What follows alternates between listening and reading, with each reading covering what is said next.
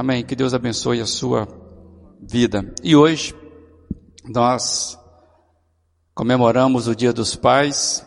Espero que você tenha tido um, um bom dia e, e ainda há tempo, né, desse dia especial. E eu desejo aproveitar então esse momento para conversarmos um pouco sobre essa tarefa intransferível, esse imenso legado essa missão possível de grande desafio ou com grandes desafios que é a paternidade. E hoje nós queremos meditar, como está aí expresso, quando nasce um pai. Todos nós temos uma história com a paternidade e a pergunta que eu tenho para você é: qual é a sua? Qual é a sua história na sua paternidade? Como está na tela aí essa pergunta para você? É, todos nós temos uma história, cada um de nós, e é importante você refletir sobre a sua. E mais, qual foi a sua?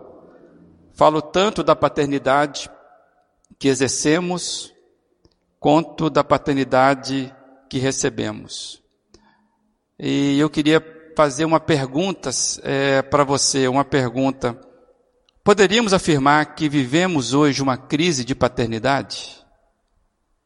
O que você me diria? Vivemos uma crise de paternidade?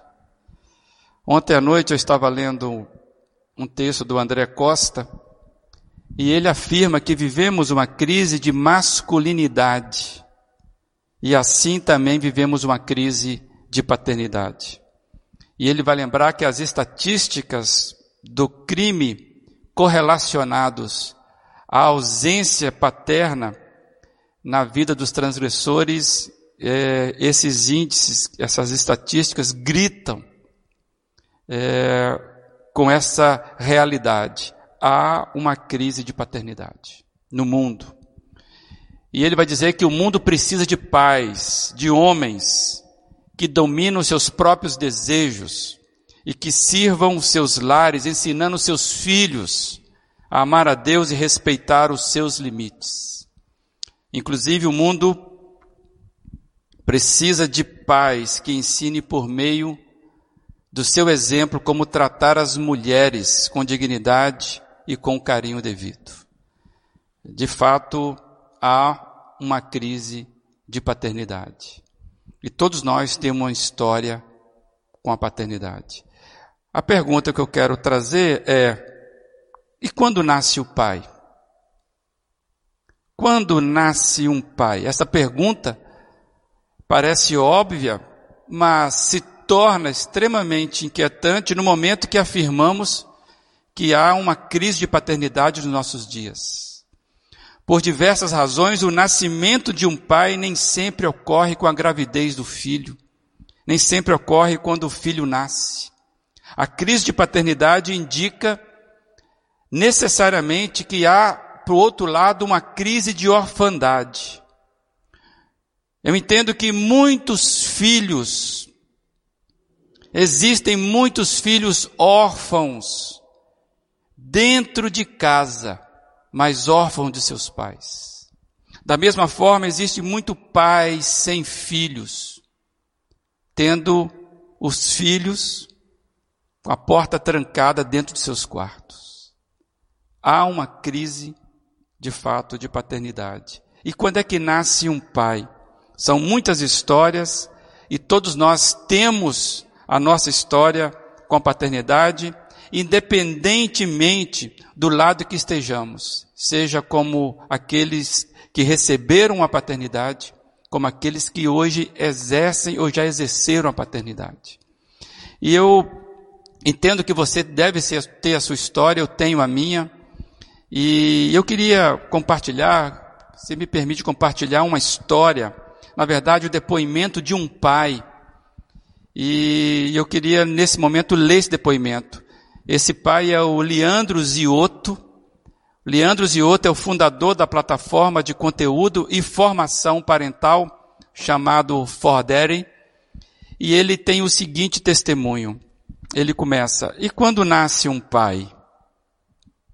Hoje, sei que a paternidade pode nascer dentro de um homem de várias formas, maneiras e em tempos totalmente diferentes. A notícia da gravidez no momento do parto, na primeira conta para pagar do enxoval do bebê, no primeiro grito, choro, febre, ou até hoje, para alguns, infelizmente, a paternidade não nasce, mesmo com os filhos grandes. Na minha história, a paternidade nasceu na beira de uma piscina. O Vini não é o meu filho biológico. Quando nos conhecemos, ele tinha três para quatro anos de idade. Hoje, ele é um molecão de 11 anos e calça 39. No início repetimos os velhos clichês. Ele teve ciúme da mãe comigo. Ela, lógico, teve as suas inseguranças de mãe solo. E eu, a experiência, a inexperiência de quem nunca cuidou de uma criança e nunca foi educado para tal.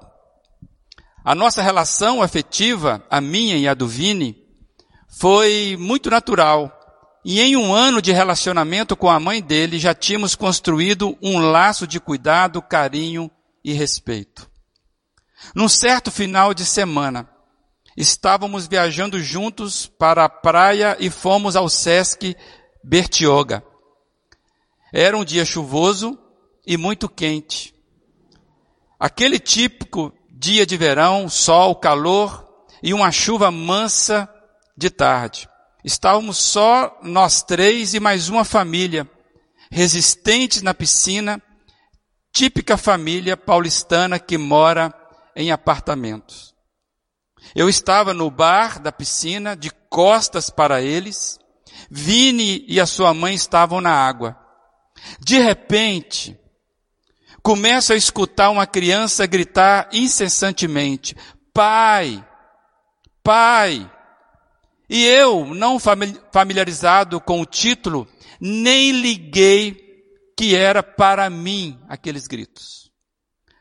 Mas a criança não parava. E quando me virei pensando, meu Deus, quem é o pai dessa criança?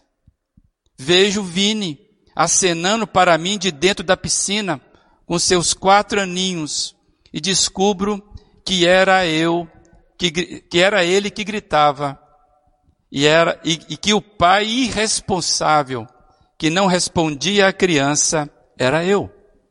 Ali, naquele momento, nasceu o pai Leandro.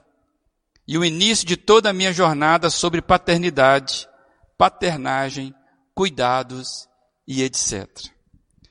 Diferentemente de, dos outros pais, eu não tive nove meses para amadurecer a ideia.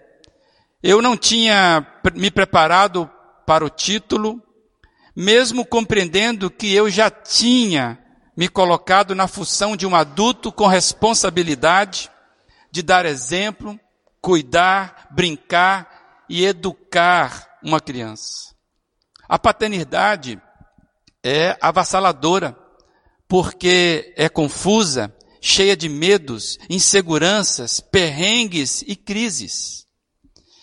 E das mais diversas essas crises, pessoais, de casal, financeira, entre outras. Mas também a paternidade vem com amor, afeto, carinho, autoconhecimento, licença poética para voltar a ser criança e sonhar, cheia de esperança, e de cura. Essa paternidade, essa do amor cheio de afeto, carinho, essa paternidade aí só veio naquele dia na beirada da piscina. Sem pedir licença, sem avisar, de supetão, foi a melhor coisa que aconteceu na minha vida. A paternidade para mim foi a tal reforma íntima que tanto se fala e que acho que todos nós buscamos um dia, para entendermos o que somos, entender para onde vamos e para que servimos. A paternidade mudou minha forma de enxergar, de enxergar as pessoas, de enxergar o planeta Terra, a minha vida e principalmente a mim mesmo.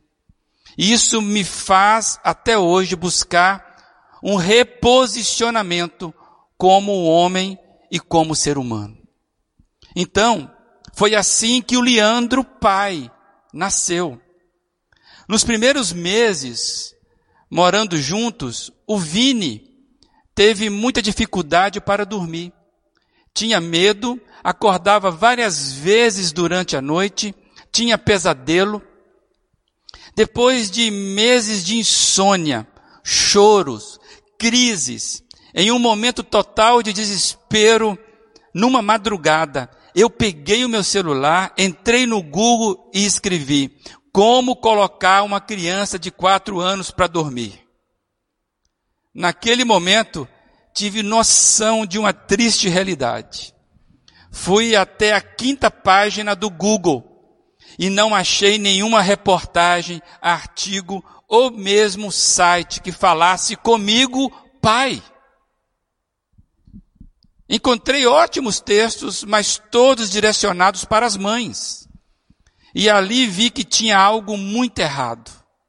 Fazendo analogia com o filme Matrix, era como se Morpheus me oferecesse ali as duas pílulas, aquela que ele ofereceu a Nil, a azul e a vermelha.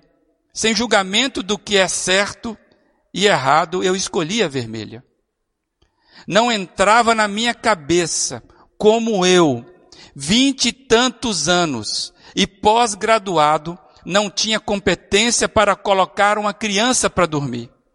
Esse desafio me fez pesquisar, ler, descobrir a cultura machista. Também foi ali que tive o primeiro contato com os meus privilégios e preconceitos, mas também um clique de que precisava para ter, um, ter algum lugar, algum espaço onde tivessem reportagens, artigos, materiais e até cursos voltado aos pais. Pois além de não existir repertório e nem referências sobre essa paternidade presente, saudável e humana, ainda temos a cultura de julgar que maternidade e paternidade não precisam ser aprendidas. Ouvimos sempre que ela é natural, que ela é nata. Essa é a maior mentira que contamos uns aos outros.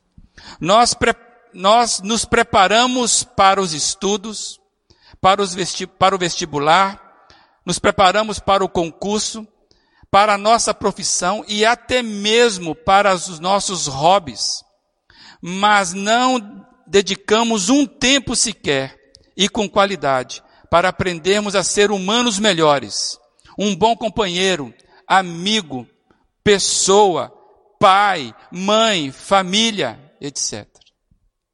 E é necessário tempo e dedicação para isso também.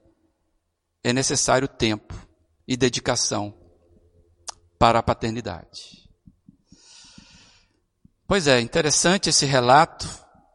É uma história de descoberta da paternidade, instigante, porque ele vai refletir que a paternidade não é apenas um ofício ou algo como título.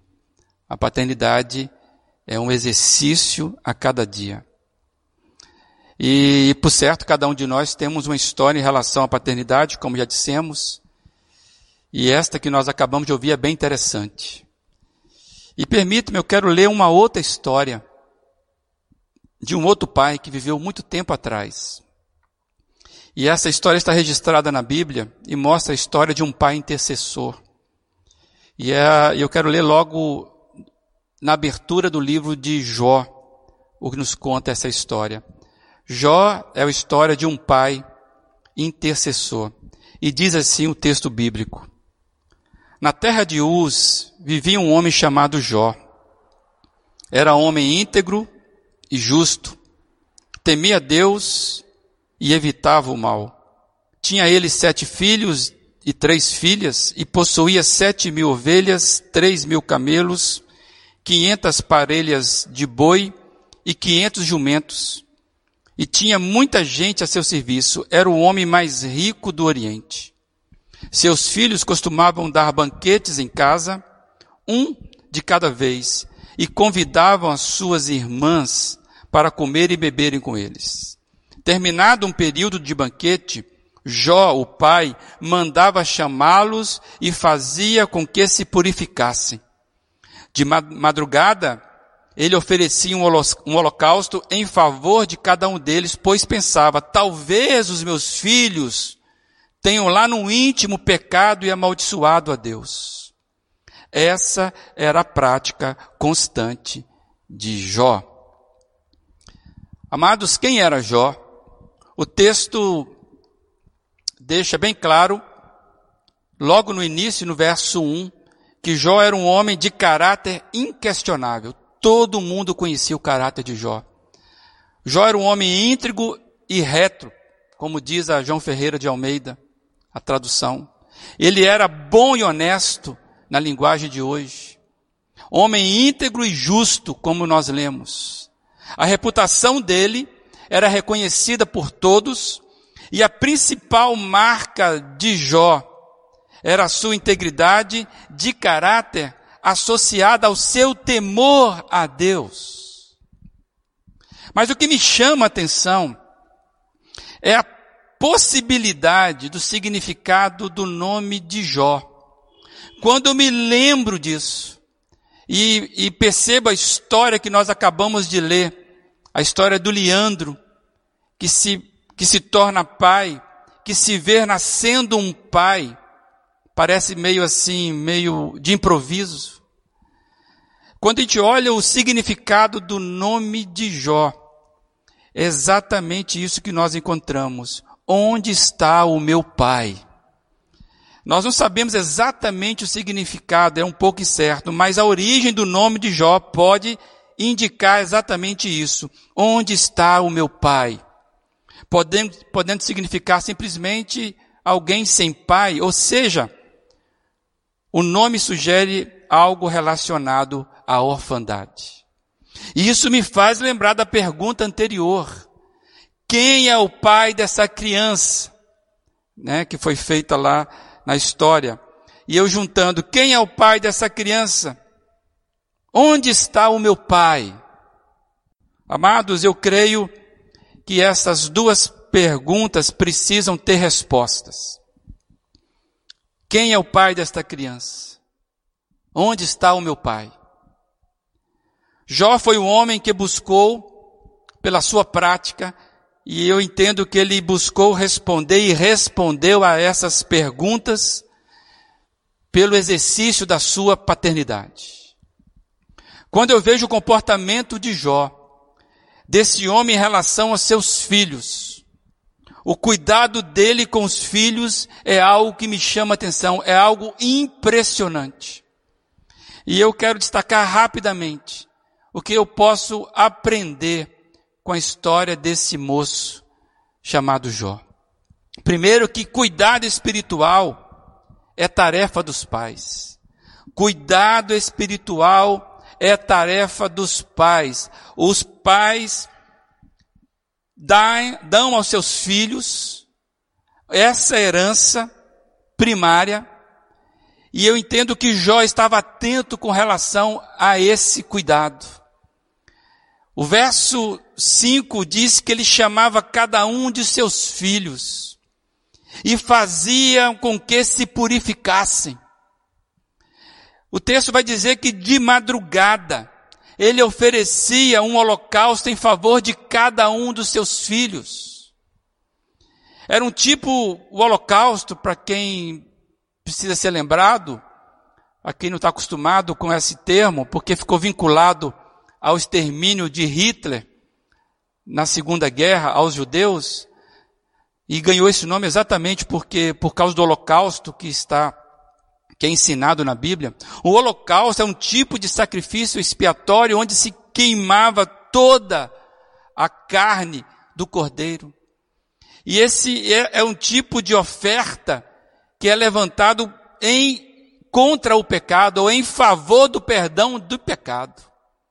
O que esse texto está nos dizendo que Jó, ele fazia um exercício de busca de purificação dos seus filhos no tempo dele, utilizando o que ele tinha em suas mãos. Um holocausto que era oferecido a Deus. Deus perdoe. Deus receba. Amados, é, isso é muito profundo porque Jó tinha esse cuidado espiritual e Jó se via como principal intercessor em favor de seus filhos. Jó era o pai e ele sabia que ele era o principal intercessor em favor dos seus filhos. Um pai que apresentava os seus filhos ao Pai eterno. Jó não terceirizava a sua paternidade no cuidado espiritual com relação aos seus filhos. Para mim é uma lição importantíssima saber que o cuidado espiritual é o primeiro e mais importante legado que nós deixamos na vida dos nossos filhos. Mas eu vejo também, nessa história de, de Jó, como que a paternidade envolve perseverança e dedicação. A paternidade é um exercício que se desenvolve com perseverança e dedicação é uma outra informação impressionante de Jó, desse pai cuidadoso. O texto diz, no, no, final do verso 5, que essa era a prática constante de Jó. Quando você olha para o texto, você não consegue ver outra coisa senão perseverança. Não vê outra coisa senão dedicação. Jó não era inconstante. Jó não era dúbio. Jó, no exercício da sua paternidade, não era oscilante. Do, Jó exercia a sua paternidade com equilíbrio, com perseverança. Infelizmente, muitos de nós somos vacilantes nas nossas, no exercício da nossa paternidade. Não somos perfeitos, erramos. E Jó está nos ensinando hoje que a perseverança é uma arma poderosa no exercício da paternidade. E com essa atitude, eu entendo que Jó está respondendo as duas perguntas. Quem é o pai dessa criança? Todo mundo sabia. E eram marmanjos os, pais, os filhos de Jó. Quem era o filho, quem era o pai desses rapazes? É Jó. Jó chamava todos eles, todo mundo sabia disso. É um testemunho. E onde está o meu pai? Se fosse perguntar aí, para aqueles filhos. Eles sabiam onde os pais, o pai deles estavam. Ah, meu pai sempre me chama aqui. Meu pai sempre conversa comigo. Meu pai sempre está fazendo sacrifício em meu favor. Meu pai, onde está meu pai? Ele está de madrugada, orando por mim. A resposta, talvez, essas duas perguntas de Jó é: sou eu. Eu estou aqui, eu sou o pai deles. Senhor, eu estou aqui mais uma vez apresentando os meus filhos diante do Senhor. E eu entendo que essa é a melhor postura. E em relação à história anterior, Jó, ele vai além do Google. Na primeira história, nós vemos que Leandro, ele, ele foi ao Google pedir socorro. A gente percebe que Jó vai além do Google, ele vai até o Pai Eterno para pedir ajuda. Ele vai até o Pai Eterno para buscar o exercício da paternidade. E talvez você está me ouvindo eu falar, e pode ser que você esteja passando uma crise de paternidade. Pode ser que você olhe para os seus filhos, já crescidos talvez. Você olhe para a sua casa com os olhos desesperançosos, justamente por olhar a sua paternidade e você perceber que houve falhas. Pode ser que você desconfie que seja tarde demais. Olha, eu quero te dar uma palavra de esperança. Quando nasce um pai, Um pai pode nascer todos os dias e deve nascer a cada dia. Se por acaso você entende que ontem você não nasceu como pai, que a vida passou sem a sua paternidade, hoje é o dia de você nascer como pai. Independente de onde você esteja, como você esteja. E quero avançar um pouco mais. Talvez você, filho, que tenha a influência direta da paternidade, talvez uma paternidade ausente do seu pai. Hoje é o dia você também como filho se colocar na presença para honrar o teu pai, mesmo que a paternidade dele tenha sido um exercício incompleto, um exercício do qual você talvez, talvez, sinta que ele foi falho. Eu acho que hoje é o dia de nós respondermos as duas perguntas. Quem é o pai dessa criança? Onde está o seu pai?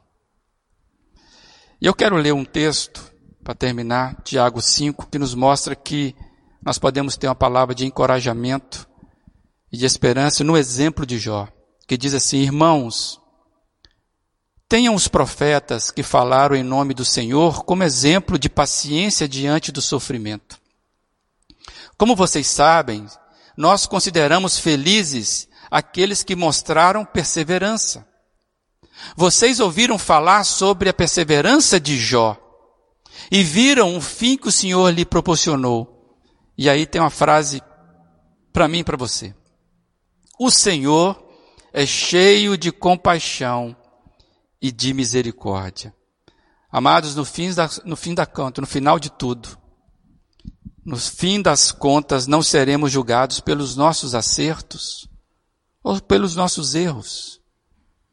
O Senhor sabe como encaixar pela sua misericórdia e graça a melhor maneira de nós respondermos, mesmo em meio a nossas falhas. Então a melhor coisa a ser feita é correr para Jesus, é entregar tudo a Ele, entregar a nossa paternidade, entregar a nossa relação com os nossos filhos, os nossos erros não intencionais e mesmo os erros intencionais os pecados cometidos contra os nossos filhos, a nossa esposa, os pecados cometidos contra os nossos pais, esposas e filhos hoje, pais, esposas e filhos, podemos, podemos todos nós estarmos diante do Pai eterno, nos apresentando: aqui está o meu Pai, este é o meu Pai. Quem é o pai dessa criança? Eu sou o pai dessa criança.